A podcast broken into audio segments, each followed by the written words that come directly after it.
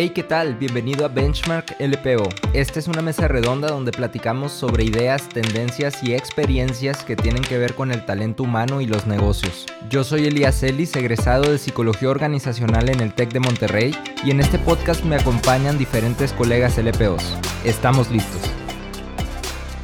Bienvenidos colegas, es un gusto saludarlos desde este nuevo proyecto que se llama Benchmark LPO eh, mi nombre es Elías Ellis, soy colega, me gradué en el 2011 y tengo el gustazo de que aquí me acompañe también Karen Martínez y José Luis Montes, director de la carrera que no necesita presentación. ¿Cómo están?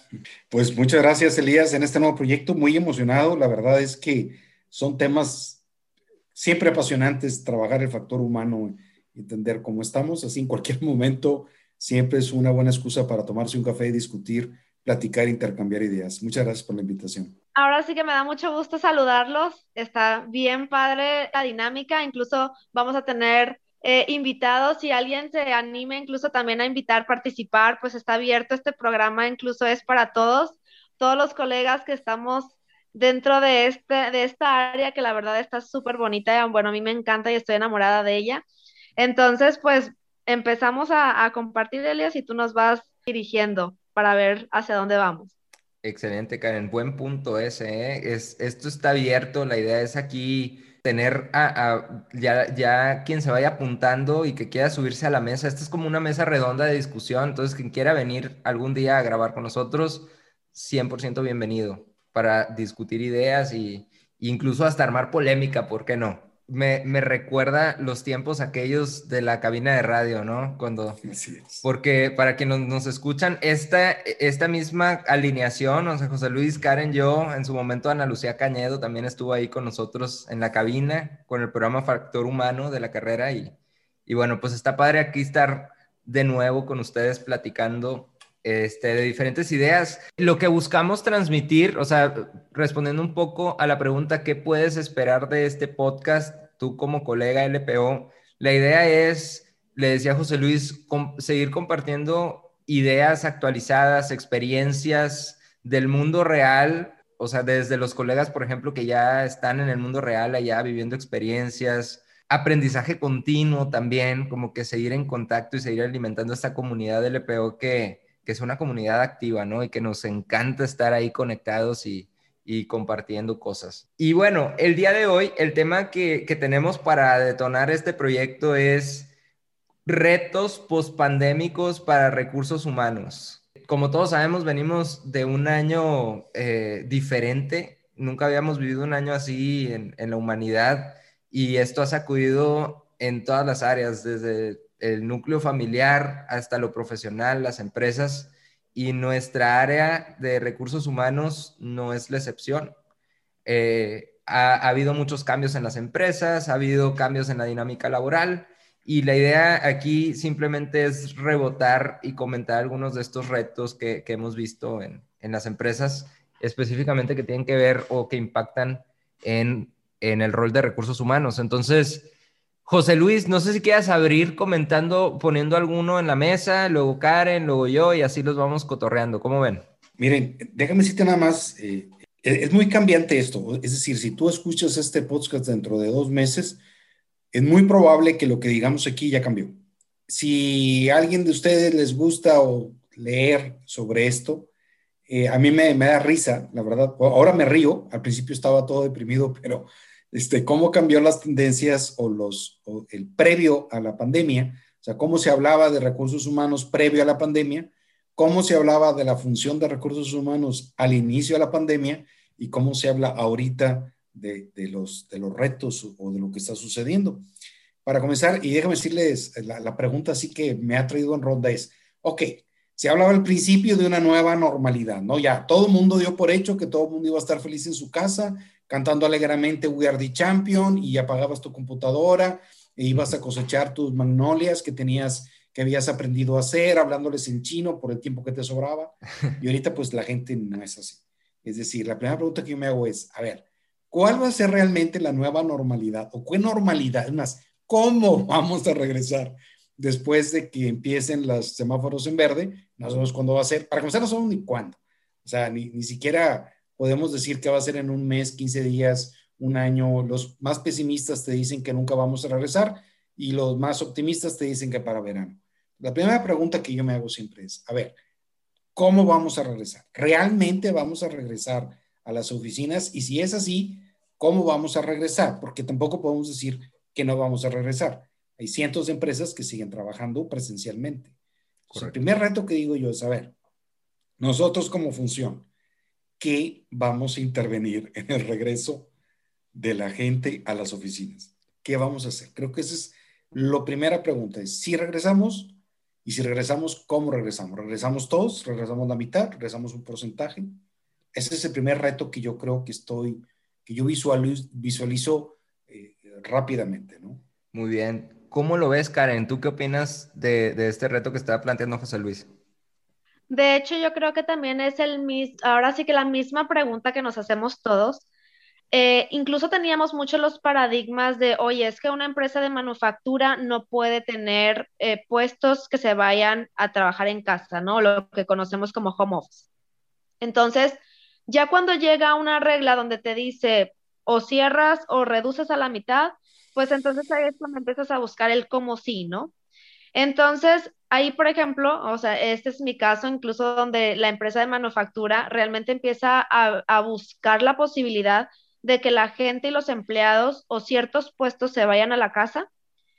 Y dentro de este cambio empiezas a ver muchas variables donde incluso también, por ejemplo, mucha gente que realmente solamente está dentro de la ciudad porque su puesto o su trabajo es el que lo arraiga a esa ciudad, pues realmente en el momento en que tú puedes trabajar en tu casa y puedes trabajar en donde sea, pues tienes la posibilidad de regresar a donde está tu familia, ¿no? En el caso, por ejemplo, de algún recién egresado o a lo mejor una persona soltera que, oye, toda tu familia está en otra ciudad, pues te permite esa, esa flexibilidad, ¿no?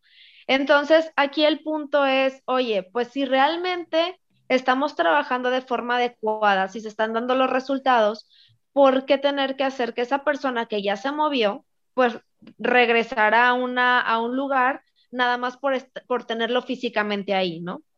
Entonces, yo creo que al final ahí es donde también vamos a empezar a ver dónde está el punto medio.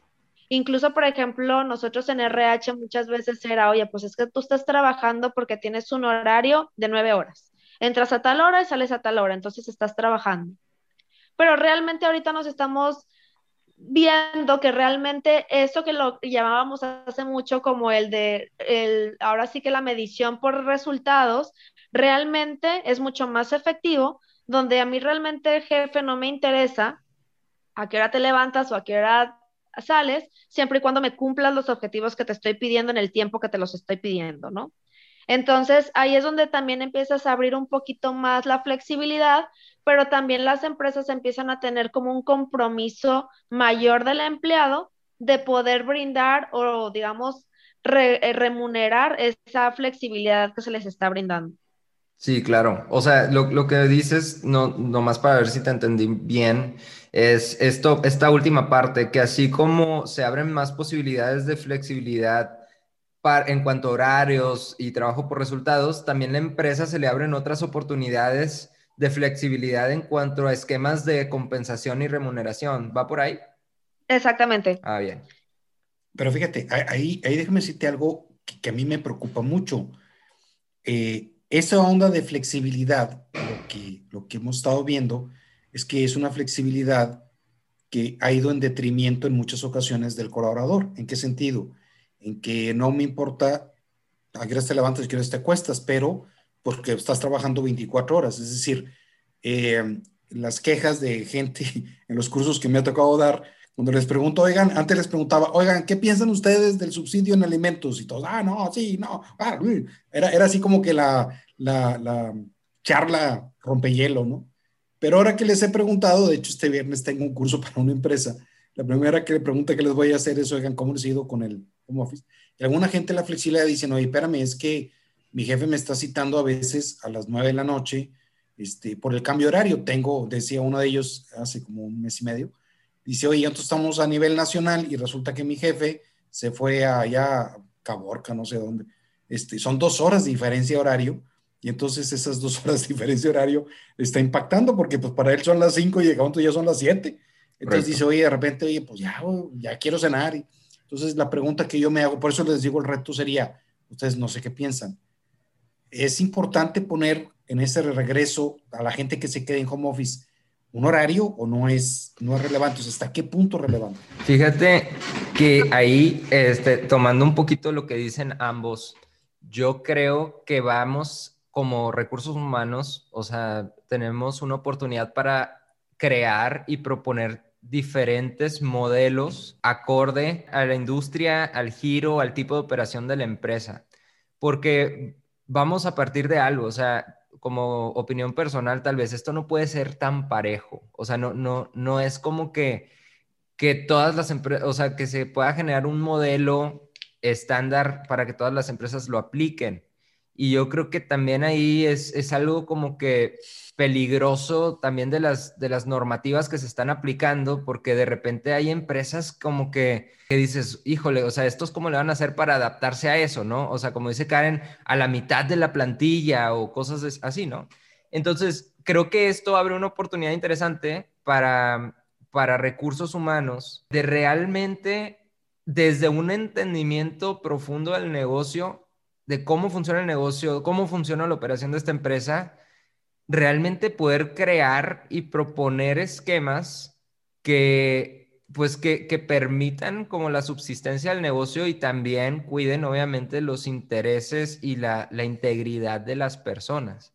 Y fíjate que dentro de lo que mencionabas, José Luis, creo que hay un, un pasito atrás o, o, algo que puede, un tema que puede estar como un poco en la raíz de este reto que lo tenía yo anotado por acá, de hecho, como un reto de recursos humanos. Y, no solo es de recursos humanos, ¿eh? es de realmente de todas las personas que trabajamos en estos contextos nuevos.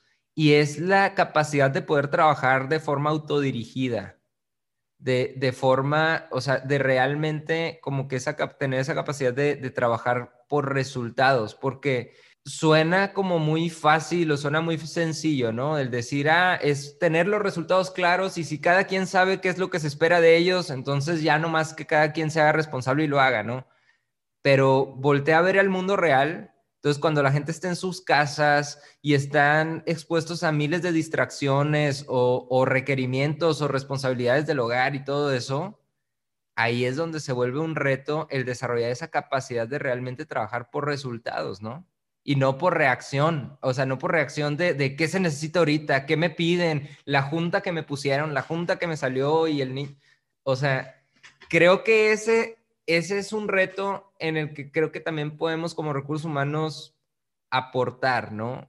Para quienes están, perdón, ya nomás para terminar el punto, para quienes están en áreas como de desarrollo, este, capacitación, eh, que, que, es un poco la, la, la rama en donde yo ando, este, creo que ese puede ser uno de los retos. Y a nivel como de procesos, pues también diseñar eh, esquemas o estructuras de gestión que permitan, digamos, medir estos resultados y estos avances de una manera muy concreta y objetiva, ¿no? No, de hecho, lo acabas de decir perfecto, Elías. Yo creo que ahorita nuestro rol es donde antes nosotros, por ejemplo, era pues la evaluación eh, 360 o a lo mejor una evaluación de desempeño donde tienes uno, dos, tres pasos. Realmente ahorita es diseñar herramientas, que yo creo que es nuestro rol eh, que va a tener mayor impacto en este cambio, para poder crear esas herramientas que realmente van a poder lograr esta, ahora sí que flexibilidad, tener la, eh, el trabajo autodirigido, por así decir, de los empleados y sobre todo mantener el equilibrio o el balance entre lo profesional y lo personal, ¿no? Porque como lo acabas de mencionar, o sea, tú estás en tu casa 24 horas, donde tú no puedes salir y tampoco, ya no es como el, antes decíamos, pues llegas al trabajo y la casa se queda fuera, ¿verdad? No, pues ahora tú estás dentro de la casa. Si antes no era cierto, creo que ahora menos. exactamente, exactamente. Entonces, ya lo decíamos, ¿verdad? Los, los problemas se quedan en el estacionamiento o los problemas se quedan en tu, en tu carro. Pues no, ahora... En tu cochera, sí. Ah, exactamente, los problemas en tu casa están en tu casa y tu trabajo está en tu casa. Entonces, tener ese equilibrio, tener esa administración de tiempo, pues realmente es algo que todavía, si antes nos costaba trabajo o si antes teníamos algún problema a lo mejor en manejarlo, pues ahorita hay que reforzar esa, esa, esa enseñanza o esa educación a todos nuestros empleados y a todos, ahora sí que todas las personas, porque al final muchas veces van a decir, bueno, es que a lo mejor no tiene un trabajo o no tiene un negocio, pero sigue siendo, ahora sí que una persona que está dentro de la casa y a lo mejor puede ser tu esposa que está impactando en el desempeño laboral de tu colaborador, ¿no? Entonces, son esas herramientas, yo creo, la clave en que nosotros como RH tenemos que empezar a elaborar para poderles ayudar a cómo, a cómo realmente lograr sus objetivos y poder tener la administración del tiempo, ¿no? Sí, correcto. Aquí yo creo que estamos frente a un tema que no habíamos enfrentado antes a esta magnitud. Entonces, aunque existen, o sea, ya existen muchas guías, este, metodologías incluso de flex time y todo. De hecho, pues tenemos una colega que ojalá que algún día también esté por acá como invitada, que, que nos platique más sobre este tema, que esté especializada en esto. Eh, pero, pero lo que voy es que creo que no estamos ante una situación de qué es lo, y, y, y, me voy a, a lanzarlo así, no es, no es qué es lo correcto hacer a nivel general, o sea, no es que es lo correcto, así 100% que la gente esté en casa, 100% que la gente ven. Es un tema de, a ver, ¿qué funciona? O sea, necesito primero entender el negocio y entender qué funciona tanto para mí como para, o sea, como para mi empresa, como también como para, para la persona, ¿no? Y aquí creo que hay, hay dentro de, de, las, de las necesidades vitales de un negocio, que, que hay un modelo por ahí de, de, Anthony Robbins que dice que son seis, pero creo que hay tres principales que juegan aquí. Uno es nunca olvidar que, que una empresa vive de sus ingresos. Entonces, si la empresa deja de vender, si la empresa deja de generar ingresos, no olvidémonos de todo lo demás. Entonces, lo primero es que, todo modelo que creemos, toda idea que se nos ocurra, toda iniciativa, necesita estar también respaldada en, que sea rentable para la empresa, ¿no? Ese es número uno. Y las otras dos variables que creo que entran en juego aquí, pues es el bienestar de, los colaboradores, porque pues, eso en, la pandemia creo que es, es algo que tomó prioridad en, en, la, pues en las empresas. Necesitamos cuidar a la gente, y tercero sería, desde mi punto de vista, el funcionamiento de la operación. O sea, sí, necesitamos cuidar a la gente, pero desde ese cuidado también necesitamos hacer que los procesos de la empresa sigan funcionando de una manera óptima. No sé cómo, cómo lo veas, José Luis. Fíjate que e, e, es que lo que acabas de decir es cierto. O sea, por un lado, o sea, ahorita siguiendo lo que decía Karen, es que, a ver, eh, antiguamente, y eso es algo que tenemos que resolver porque no creo que esté resuelto, eh, la gente, y, me dio mucha risa porque es cierto, o sea, te decía, no, no, no, tú llegas a la empresa y dejas los problemas de la casa en el estacionamiento y cuando llegas a tu casa, dejas los problemas en la cochera o ahí afuera, le dejas y entras y mágicamente desaparece. Pero ahora, por ejemplo, en mi caso, pues yo tengo mis hijas adultas, yo no tengo niños. Y pues ellas, eh, el semestre, hace un año, estaba Carolina y María José, eh, Carolina en su último semestre, María José en su tercer semestre, este, y, estaba Mariana aquí, ya se casó, ya no está, este, todo mundo ocupando el, Internet, todo mundo hablando simultáneamente, cuando ya teníamos años de que todos nos íbamos a la escuela, al trabajo, y aunque si bien llegamos a coincidir todos en el TEC, ahí en el campus, pero cada quien en su rollo, o sea, nos veíamos a veces al mediodía y si no hasta la noche, a veces, o sea, teníamos una dinámica en la cual, aunque todos conectados, era diferente. De repente nos vimos la necesidad de buscar lugares en la casa donde todos compartiéramos. Y ustedes, los que tienen niños pequeños, pues es otro nivel, o sea, hay otra complejidad. Entonces, eh, yo creo que el reto va a ser, ok, como dijiste ahorita, no, la solución A no es para todos ni la B ni la C, cada qué empresa va a tener que buscar y nosotros como recursos humanos buscar ese punto de equilibrio, porque la pregunta que yo me hago es, bueno, ok, ya regresamos, es un reto, eh, o los niños regresan a la escuela en algún momento, no sé, este, los que están en primaria, a lo mejor hasta la universidad, ¿cómo vamos? Este, ¿Qué va a suceder? O sea, esa persona va a regresar a trabajar, se va a quedar solo en su casa, va a disfrutar eso. O sea, eh, es decir, yo empresa, yo recursos humanos, ¿cómo voy a cuidar que la organización siga siendo productiva, pero por otro lado la calidad de vida del trabajador? Ese creo yo es el input. Y, y entonces cuidar ese proceso se oye más fácil de lo que realmente va a ser. O sea, ¿quién debe de regresar? ¿Quién puede regresar? ¿Y quién no es necesario que regrese? Y al mismo tiempo cuidar que esa persona que no regresa eh, no se sienta aislada, porque uno de los retos que vamos a tener es que esa persona se queda allá, está en Chincocurinquis, Jalisco, cuando la planta está en Nayarit, y entonces llega un momento en que, oye, es que fíjate que nos reunimos aquí en la sala de juntas y esa persona pues no, no tuvo esa interacción. Este, ¿Qué vamos a hacer con ella? La, hay un artículo, déjame decirles, em, está, no, sé si esté abierto, a lo mejor sí, porque ahorita prácticamente está abierto. Em, se llama La implicación de trabajar sin oficina. Este, es de unos autores, salió en Harvard Business Review en julio, este, y es de Bernstein, así se llama el autor. Y precisamente uno de los retos que presenta es la integración de las personas cuando regresemos a las oficinas o al trabajo de manera normal, pero muchos no lo van a regresar. La creatividad, la interacción, la socialización se va a perder, se va a cuidar y cómo lo tenemos que hacer. Creo que ese es el reto. Correcto. Fíjate que me encantaron como las preguntas que, que, ahorita mencionaste, porque para los colegas que les está tocando lidiar con todas estas situaciones, creo que es una, una buena guía. Yo empezaría por la que dijiste al último, dijiste quién realmente necesita regresar y quién no. O sea, yo creo que yo primero haría, o sea, si estuviera en esa posición, haría ese análisis por necesidad así concreta, porque una vez que me doy cuenta de quienes no necesitan regresar, pues tal vez esos ya ahorita ya están jalando. Entonces, tal vez ahorita no me tengo que poner tanta atención o tanto enfoque ahí. Después, en los que sí necesitan estar, quién puede y quién no puede, ¿no? o a quién se le facilita más. Quienes sí pueden, pues ya es, es también ganancia, ¿no?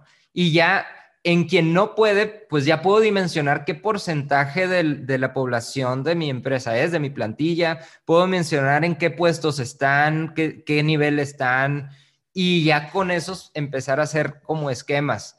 Obviamente en paralelo, para los que sí pueden y necesitan regresar, pues también necesitamos crear ciertos procesos, protocolos de seguridad, esquemas, y, aquí yo creo que también nos vamos a enfrentar a algo que, es más cultural, que es esa mentalidad de que todo tiene que ser parejo, ¿no? Porque después los que sí, los que sí necesitan y pueden regresar, si uno por ahí está muy a gusto en su casa, pues no dudes que va a brincar y va a decir, oye, pero ¿por qué? Porque yo no puedo trabajar desde mi casa si aquella persona sí puede trabajar desde su casa y ahí es donde, donde gestionamos también personalidades y emociones de la gente, ¿no?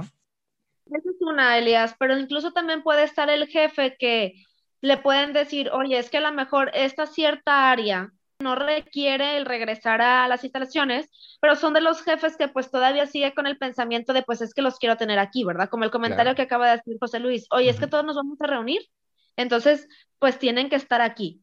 Correcto. Entonces, ahí también es como buscar la posibilidad, incluso como lo mencionas, la infraestructura para decir, oye, pues es que tú puedes estar porque tampoco es aislarlo, es tampoco el, bueno, pues es que entonces si no es presencial no puedes estar, pero sí buscar como las herramientas para pues que se conecte por Zoom o mantenerlo este, en comunicación o ver la forma en la que realmente puedan estar todos conectados, ¿no? Muy bien.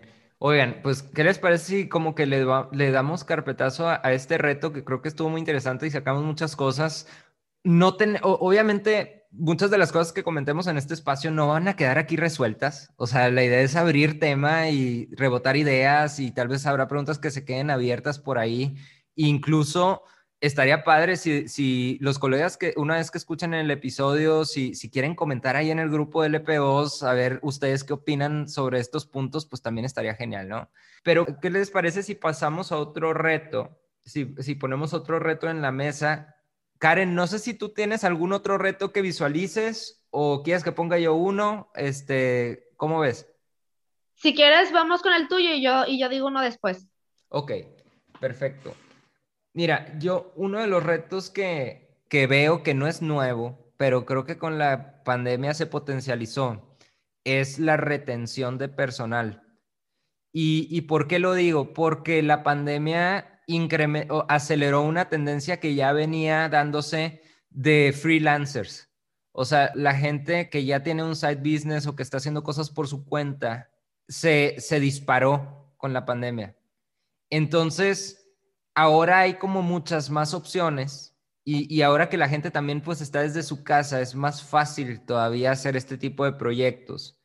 Y, y algo que yo he visto últimamente es, es, eso, o sea, como que el reto de, de retener al personal cuando ya la gente también trae una tendencia y, y la, y esta cultura de, de, el trabajador independiente se, se, se ha incrementado, se ha acelerado. No sé si ustedes también ven este reto o cómo, cómo lo han visto. Mira, yo aquí incluso lo veo como tú lo mencionas. Eso es para mí un punto a favor en la retención, porque al final ya no estás como arraigado o incluso, por ejemplo, como tú dices, estás en tu casa y te da la opción de hacer algo adicional, pero no tienes que dejar tu trabajo. O incluso, por ejemplo, el que, lo que veíamos, ¿no? Es que yo quiero viajar, como lo tenemos ahorita con los nuevos egresados, ¿no? Las nuevas generaciones. Oye, es que yo trabajo porque quiero viajar, pero si me meto a trabajar en una empresa, pues ya no puedo viajar porque no tengo vacaciones, ¿no? Entonces, en el momento en el que tú puedes tener tu laptop, trabajar desde donde tú quieras, pues le das a esta persona, por ejemplo, que si quiere ir a visitar a su familia, puede ir a visitarlo, tener como un poquito más de apertura. Y creo que eso es algo que incluso las nuevas generaciones pueden encontrar como muy atractivo. Ok.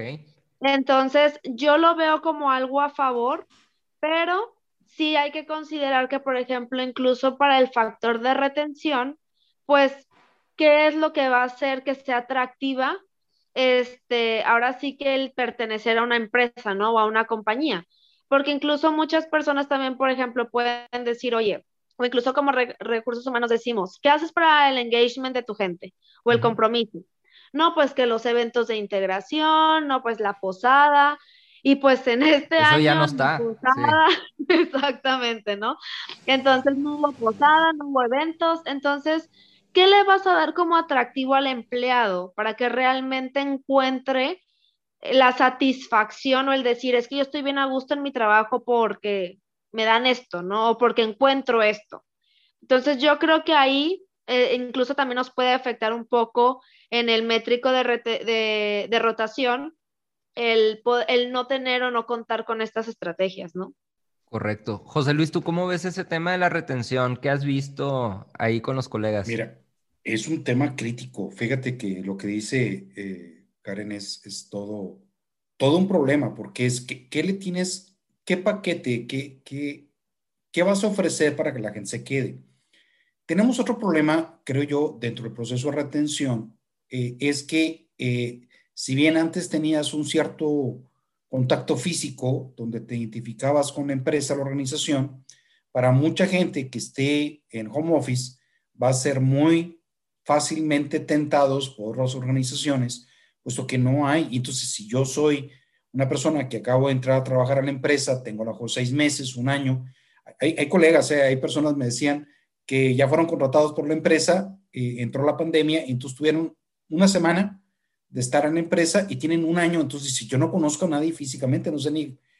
Entonces, esta gente, si yo no tengo un paquete adecuado de prestaciones, de, de procesos claros, como acabas de decir, Karen, este, si yo no tengo realmente todo, todo bien definido, que sea atractivo, bien pensado, pues la gente se te puede ir, el talento verdadero se te puede ir en cualquier momento eh, y perder procesos de desarrollo, eh, procesos lineales, operativos, porque la gente no supiste ni siquiera te dijo, porque eh, entonces va a ser un reto, es un reto importante generar paquetes nuevos que, te genere una identificación del colaborador con, la empresa, con la institución donde la cual está colaborando. Ese es un reto importante. A lo mejor a los que estén, eh, y de hecho ahorita, desde ahorita este reto está, de, oye, a lo mejor tengo que hacer un paquete, un kit para mantener el contacto, eh, mejorar mis sistemas de comunicación, eh, estar atentos a, cómo se sienten, qué necesitan, eh, de tal manera que no solamente sea la cuestión económica, sino todos aquellos compuestos intangibles que hacían que la persona se sintiera apreciado o valorado en la organización. Entonces, este es un reto no solamente numérico de cuánto le tengo que pagar o cuánto está la evaluación de puestos, sino qué actividades para que la persona se, se, sienta copartícipe, corresponsable, este, como miembro de esa comunidad que la empresa, ¿no? Sí, correcto. O sea, porque como bien dices, eh, creo que un, factor que antes eh, jugaba pues a, favor de la empresa era justo la conexión, ¿no? La conexión entre las personas ahí. O sea, el hacer amigos ahí en la empresa y todo. Y justo hablaba, eh, tengo una amiga que, que está trabajando en un banco y me decía, uno de los retos que ha traído la pandemia es que, por ejemplo, antes yo platicaba con diferentes personas en el comedor, en el elevador, en el pasillo, y eran pláticas simplemente que de, conexión, ¿no? O sea, eh, pláticas informales. Ahora, las únicas pláticas que tengo con la gente del trabajo es para el trabajo, o sea, es la junta, es el, o sea, e, el, proyecto y, vamos al punto porque tengo otras tres juntas después y porque ya me quiero desconectar. Entonces ya se perdió, digamos, o, le dio mucho en la madre a ese tiempo de conexión humana. Y realmente, pues cuando una persona dice que se siente identificada con una empresa, pues yo creo que realmente habla de que se siente identificada con personas, ¿no? Totalmente, totalmente de acuerdo. De hecho, pues tan solo lo que decíamos o la frase tan común que es ponte la camiseta, ¿no? Y dices, a ver qué tan bien puesta traes la camiseta de tu empresa. Y muchas veces incluso sabemos que hay empresas que miden la satisfacción del empleado y, decimos, oye, pero realmente muchas veces, ¿cuál es la diferencia entre un paquete de compensaciones que realmente es muy similar al de otra? No, pues el ambiente laboral. Entonces, ese ambiente laboral lo hacen las personas. Entonces, en el momento en el que aíslas a las personas en su casa y como tú dices, ya nada más la interacción es laboral, pues entonces dónde está el atractivo o cuál va a ser el diferenciador de las empresas para poder ser atractiva o poderse vender con el empleado, ¿no? Correcto, sí, y creo que sí es un gran, gran reto en el que honestamente yo todavía no, no llego a visualizar como que algún, alguna idea o algo así, y, y eso está padre porque pues te abre la posibilidad de crear, ¿no? ¿Qué onda, José Luis? Fíjate que déjame darte una idea, déjame compartirles a los colegas, porque lo hemos discutido en serio en clase, ¿eh? en serio. Este tema es, sobre todo cuando han venido colegas eh, graduados a platicar, se hace la pelotera por una circunstancia, es decir, ¿qué tengo que hacer? O sea, el objetivo es hacer sentir a la persona que no está de manera presencial como miembro de una comunidad. Entonces, ¿qué es lo que han hecho? Fíjense, eh, y es bien interesante eh, varias organizaciones, claro, ahí viene otro reto, ¿eh? O sea, primero puede decir una solución, pues el otro reto que, que, me divierto como, ahora sí como profesor de noveno, poniéndole retos raros, pero una, varias organizaciones lo que han estado haciendo es eh, hacer sesiones de contacto, es decir, eh, prácticamente lo que estamos haciendo ahorita nosotros ah, es, es, un diálogo que en este caso, bueno, porque nos apasiona, ¿no? Pero lo que han hecho es hacer, buscar sesiones particulares donde no tengan trabajo y hacer situaciones tan divertidas como un karaoke virtual, que es ridículo, pero que funciona, porque lo que es precisamente establecer, pero, pero lo que dice Karen es matón, o sea, dices, tienes que ponerte creativo, lo que dijiste ahorita, Elías, es, tienes que entender lo que es un una, tierra fértil para desarrollar ideas, desde mandar, por ejemplo, en una organización, no quiero decir nombres, eh, para no ofender a nadie, pero una empresa, claro, pequeña, no, no, no, no quiero pensar en una empresa de 20 mil empleados o 10 mil empleados repartidos en la República, pero lo que, lo que hicieron ellos, sorpresivamente, no sé cómo lo hicieron, llegaron específicamente Ubers, Uber Eats o Rápido, cualquiera de esas marcas, a la casa de ese número de empleados a la misma hora, o sea, se pusieron de acuerdo en un rango de horas, con una tarjetita que decía, te espero en el tal Zoom o en el Teams, ¿no? Entonces se conectaron todos con su platito de comida y resulta que era una junta de, de, de, nada. Entonces estuvo muy padre porque toda la gente comiendo, y claro, empezaron a reírse, el niño que llegaba y que le quitaba la comida al papá o a la mamá, y él, entonces dice, empezamos a romper eh, algo, eh, dice que no habíamos pensado, el, este, este, esta persona, y lo replicaron en varios departamentos, y el éxito fue bestial, porque se sintieron, eh, por así decirlo, conectados en algo de lo que es lo más básico, que es la comida, que lo que decías, pues en el comedor, platicas, te, gente que no conoces a veces bien, pues te sientas a compartir la mesa y ese momento lo, reaplicaron y fue un exitazo, ¿no? Y, entonces la gente salió muy motivada, muy animada por ese, ese lazo, porque exactamente lo que nos hace mantenernos en una organización, como dijiste obviamente Karen, es el clima yo me siento copartícipe, me siento acogido, como dirían los españoles, hombre, acogido, es decir, me siento como parte de algo y no como alguien que pues, cierro la computadora y estoy con mis problemas, ¿no? Este, es una circunstancia muy particular. Otra idea que han hecho varias personas es, por ejemplo, cosas muy raras, pero que han funcionado, clases de yoga temprano. Este, han puesto, eh, por ejemplo, una colega de aquí de nosotros, eh, clases de cocina, de hecho me invitó a una, muy interesante, así, prepárate con, entonces a cierta hora, este, vete a tu cocina, abre tu computadora, tu teléfono y empezaban a cocinar en vivo. Entonces, este, e, es decir, tenemos que verlo como una tierra fértil para que te pongas creativo, te juntes con otros colegas, intercambien ideas y empezar a trabajar para mantener ese sentido de unidad. Sí, claro. Yo creo que al final de cuentas eh, es un principio que es, eh, digamos, fundamental en tanto en ventas como en temas de liderazgo, como en temas de influencia, que es, perdón aquí si se escucha ruido, creo que están arreglando algo allá abajo. Este, el, el principio es, entiende cuál es la necesidad de tu cliente. En este caso es, cuál es la necesidad del equipo en este momento? O sea, la gente que está en su casa, ¿qué necesidad tiene? ¿Tiene necesidad de tiempo libre, tiempo de despejarse, de formas nuevas de entretenerse? Porque pues muchos de ellos ahorita no, pues no, no están saliendo, no, los lugares están cerrados, entonces la gente, hay personas que no, de, plano no tienen en qué entretenerse y si la empresa de repente les provee de estas cosas y vinculado a la camiseta, pues a, la empresa como tal, creo que puede tener un buen efecto ahí este, de, conexión y favorece a la retención, favorece a que la gente valore eso y, se sienta apapachado y, pues no se quiere ir tan fácil, ¿no?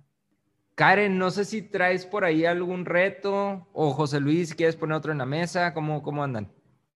Pues mira, de hecho yo el reto que tenía era el de la satisfacción laboral, entonces eso es algo que, pues digo, de dentro de la plática ya, ya salió realmente ahorita un reto este, específico, no este, no lo podría mencionar, pero porque al final digo, ahora sí que se van conectando, ¿no? Entonces vienen siendo logro de, vienen siendo logro de objetivos, viene siendo la satisfacción, el compromiso de la gente, rotación, entonces, yo creo que van ligados este, de todos y de cierta forma los hemos ido abarcando. No sé si José Luis tenga otro en específico. Mira, un, reto interesante, no es un reto, ¿eh? yo creo que es un descubrimiento, lo maneja eh, Deloitte, eh, pero es la, la palabra está espantosa, ¿eh? pero, pero, pero el sentido es, es muy interesante que es el, ¿se acuerdan que durante mucho tiempo, los últimos dos años, tal vez tres años, la famosa onda de los millennials, los centennials, que también un nombre espantoso que los antiguos digitales, que si tú eres baby boomer, que si X, que si Y, que si tú si no zodiacal, un rollo. Y lo que han visto con esta tendencia, que se descubre rápidamente a través de, de esta, esta pandemia, es que se le llaman ahora, o le pusieron el nombre a ellos, creo que es temporal, de perennials, de perenne.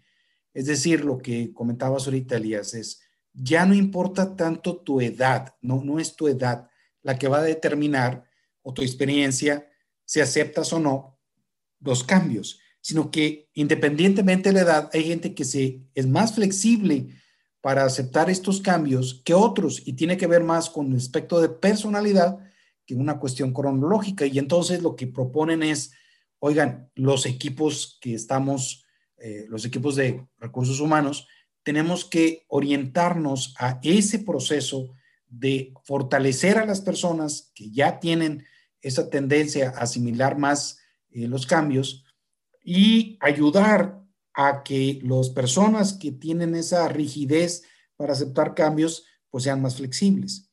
Y déjenme decirles, este, rollo, eh, y se los comparto porque hicimos una investigación, Sergio Madero y yo, ustedes recordarán, eh, lo hicimos a principio de la, bueno, no a principio, se habían pasado unos meses del inicio de la pandemia, y de hecho tuvimos que corregir tres veces el paper, se mandó una revista gringa, porque el número de contagios iba aumentando tan rápido que, que, que se veía obsoleto. Y por eso les digo, nos daba mucha risa, porque comenzamos cuando llevábamos 20 mil contagiados y pues cuando la mandamos a la primera revisión llevábamos este, 60 mil, después 70, eh, sí, cuando lo mandamos el último llevábamos, no sé, 10 millones de contagios en el mundo, ¿no?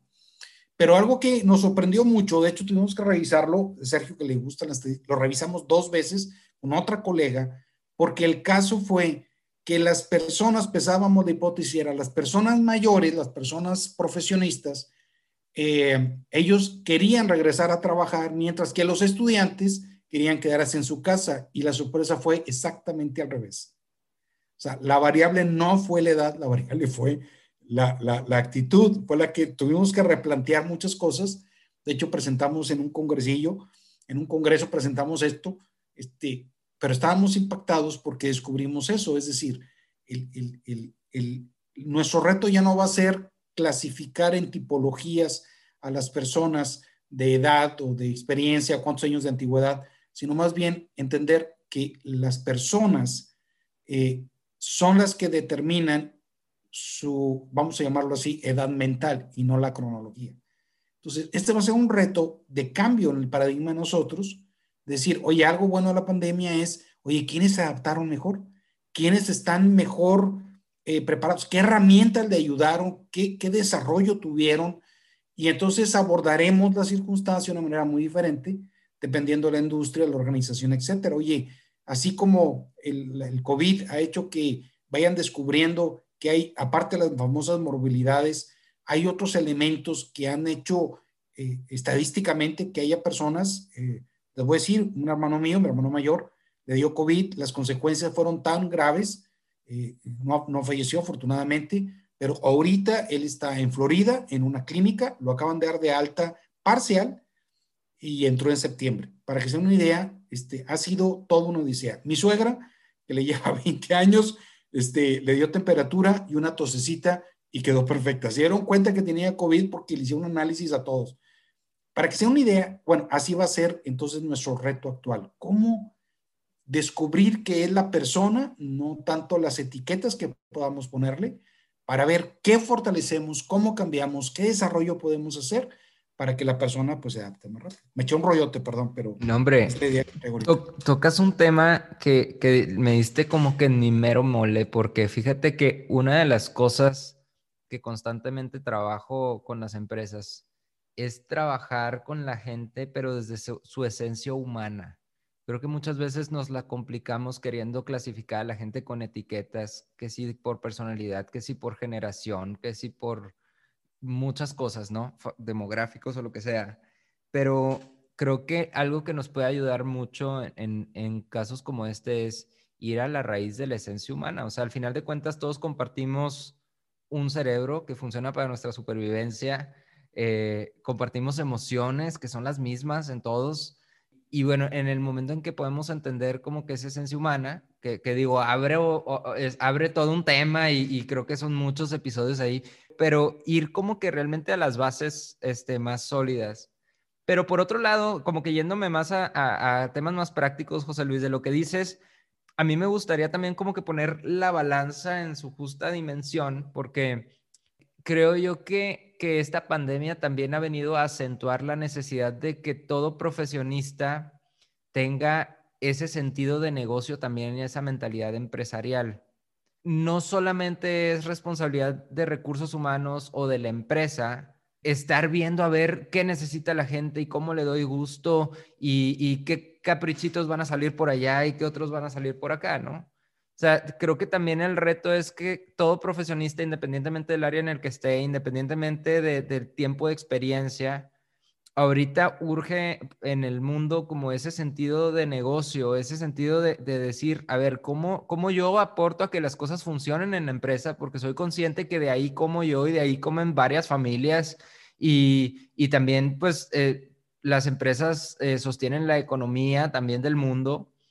Entonces, desde ese sentido empresarial, el voltear a ver no tanto cómo me siento más cómodo yo, qué funciona, o sea, para mí, sino ¿cómo puedo contribuir a que el sistema también funcione para todos, ¿no? Y creo que, que aquí el reto de, recursos humanos vendría siendo como cómo podemos ser nosotros promotores de ese sentido de negocio dentro de la organización. O sea, como, como no, responsables, pero sí como, como parte de, los que contribuyen también al desarrollo de la gente y, a la cultura de la empresa y creamos la cultura de la empresa el, inyectar este sentido de negocio y este sentido cultura empresarial dentro del negocio, creo que es algo como nosotros podemos contribuir a que todos estos cambios sean como más fáciles o más ágiles, por así decirlo. O sea, que, la gente entienda que, que, las decisiones, los esquemas, los procesos, los horarios que se definen, sí son cuidando el bienestar de la gente, pero también ser conscientes que, es un negocio y que el negocio tiene también ciertas necesidades, ¿no? Es, es importante y yo creo que te mantener ese equilibrio.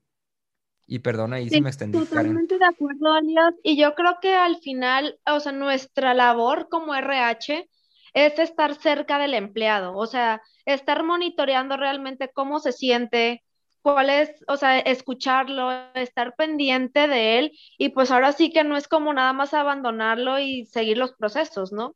sino realmente estar muy cerca de él y así como le hacemos con las encuestas de repente de clima laboral pero ir un poquito más allá, o sea, es estar realmente cerca del empleado y que él sienta que realmente la empresa pues se preocupa por, por, él, ¿no? Por el empleado, por el bienestar de, él mismo. Perfecto.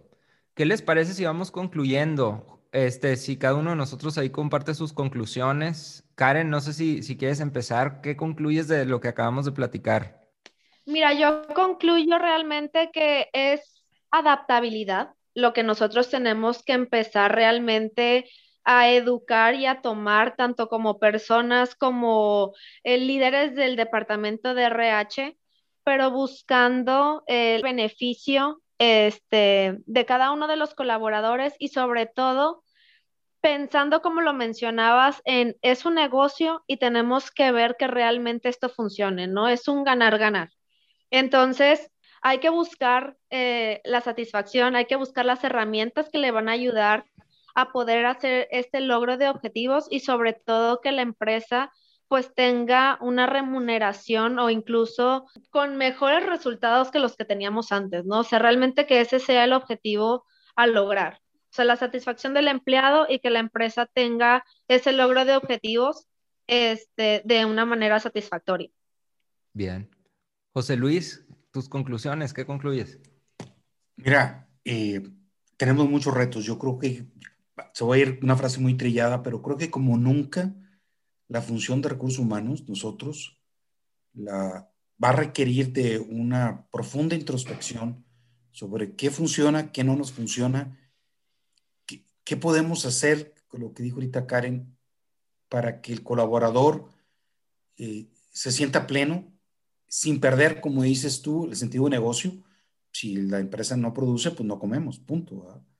Entonces va a ser un reto eh, mantener ese equilibrio. La caso de los gerentes, directores, supervisores, que la presión por cumplir con cuotas, con, con, todo lo que ha pasado, pues evidentemente hay empresas que están más felices que otras con la pandemia, hay empresas que realmente han vivido una crisis.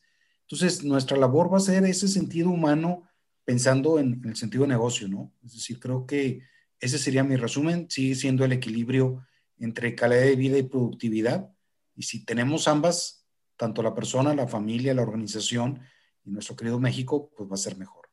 Y la verdad, este es un tema que, que yo creo que nos puede dar como para cuatro horas todavía. Este, pero no, excelente. Muchas gracias de veras, Elías, por la invitación y, y gracias por, lo, por todo lo que hemos vivido aquí Un gustazo.